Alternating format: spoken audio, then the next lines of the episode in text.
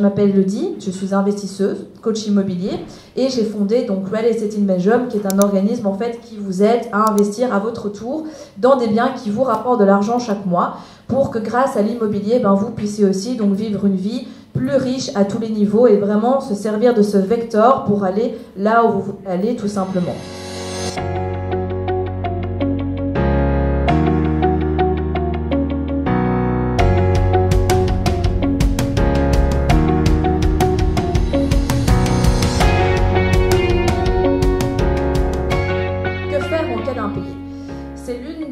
Les plus redoutées. Pourtant, oui, c'est vrai, c'est embêtant. Ça prend du temps. C'est des processus où parfois on récupère pas son argent, où ça nous donne des cheveux gris. Bref, hein, c'est vraiment problématique. Mais au final, ça finit toujours par s'arranger. Je vous, vous, montre un peu ici, donc au niveau des process, comment ça se passe pour que ça puisse aussi vous rassurer. De sorte que, et on le verra après au niveau des chiffres, les impayés de loyer représentent à peine 3% de l'entièreté du parc locatif.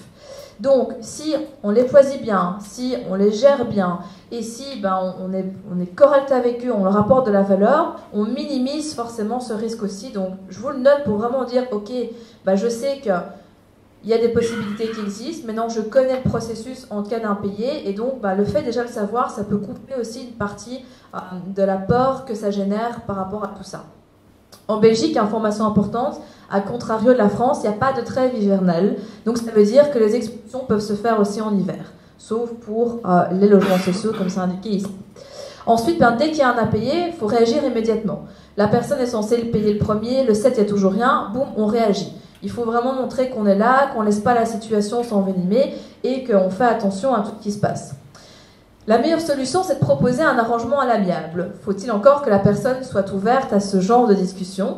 Mais dans bien des cas, la communication avec un départ, écoute, voilà, je comprends tes difficultés, je te réclame pas ce que tu me dois, mais pars quoi, va-t'en, vite.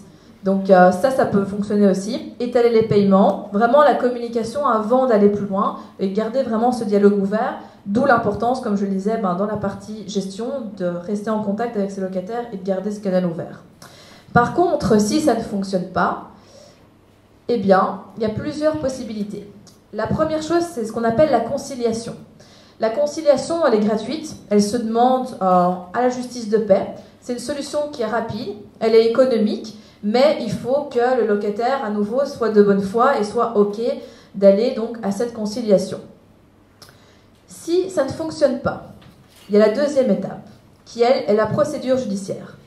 Dans la procédure judiciaire, il y a trois manières. La première, c'est ce qu'on appelle la comparution devant le juge de paix pour qu'il tranche.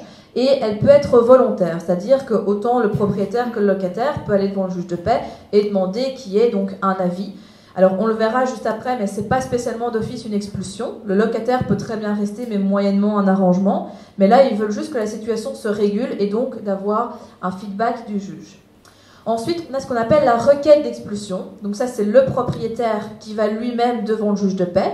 Et là, en fait, ben, on se retrouve avec euh, une requête où là, on a toutes les modalités par rapport euh, au contrat qu'on a signé avec le locataire. Donc le bail, toutes les modalités, les clauses, tout ce qui s'ensuit, les antécédents, depuis quand il ne paye plus, etc.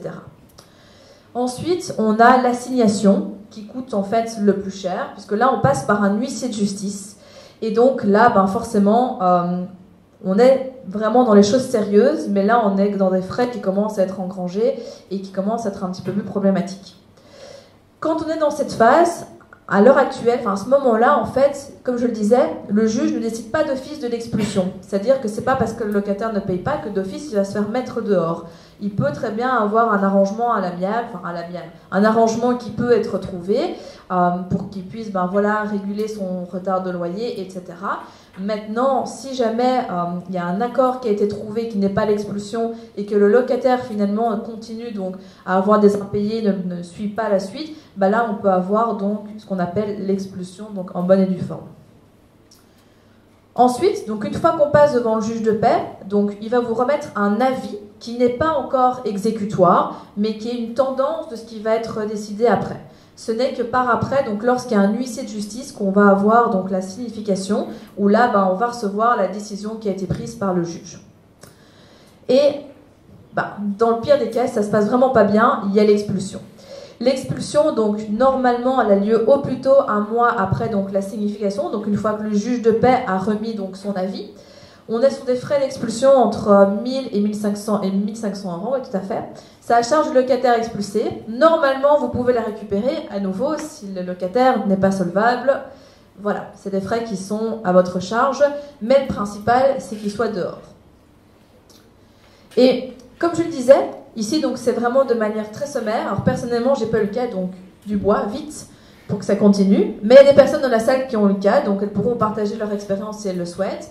Mais si je vous explique ça, c'est vraiment comme je vous le disais, pour vous rassurer aussi et vous dire que c'est ok, en fait, tout va bien se passer, à part du temps, de l'argent, quelques tracas, c'est vrai, ça va se régulariser. Donc vraiment, c'est pas ça qui doit vous permettre, enfin, c'est pas ça qui peut vous bloquer à investir dans l'immobilier, parce que comme je le disais, on est sur moins de 3% du parc locatif. Il y a des assurances loyers impayés aussi qui peuvent être prises si vous le souhaitez. Attention à lire toutes les conditions en bas vraiment euh, de manière écrite euh, en taille 6 parce qu'il y a quelques petites euh, variantes qui sont importantes de connaître avant de se lancer. C'est pas toujours hyper intéressant. Et comme je le disais, tout va finir par s'arranger. Ça va renforcer votre confiance. Vous allez pouvoir l'expliquer aux autres. Ça va vous permettre justement ben, d'éviter à des personnes de faire les mêmes erreurs que vous, de le transmettre. Et surtout, ben, en fait, je pense que le pire là-dedans, c'est surtout de ne pas savoir quoi faire, on se sent impuissant. Et là, ben, déjà, rien que le fait de savoir que tout ça est possible, ben, j'espère que ça vous permettra d'être un petit peu plus confiant avec les locataires. Si vous êtes arrivé jusqu'au bout de la vidéo, c'est qu'il est fort à parier que l'investissement immobilier en Belgique vous intéresse. C'est pourquoi je vous invite à vous abonner à la chaîne YouTube afin de ne manquer sous aucun prétexte les prochaines vidéos exceptionnelles qui vont être publiées. Mais également, surtout, ne repartez pas sans votre cadeau offert.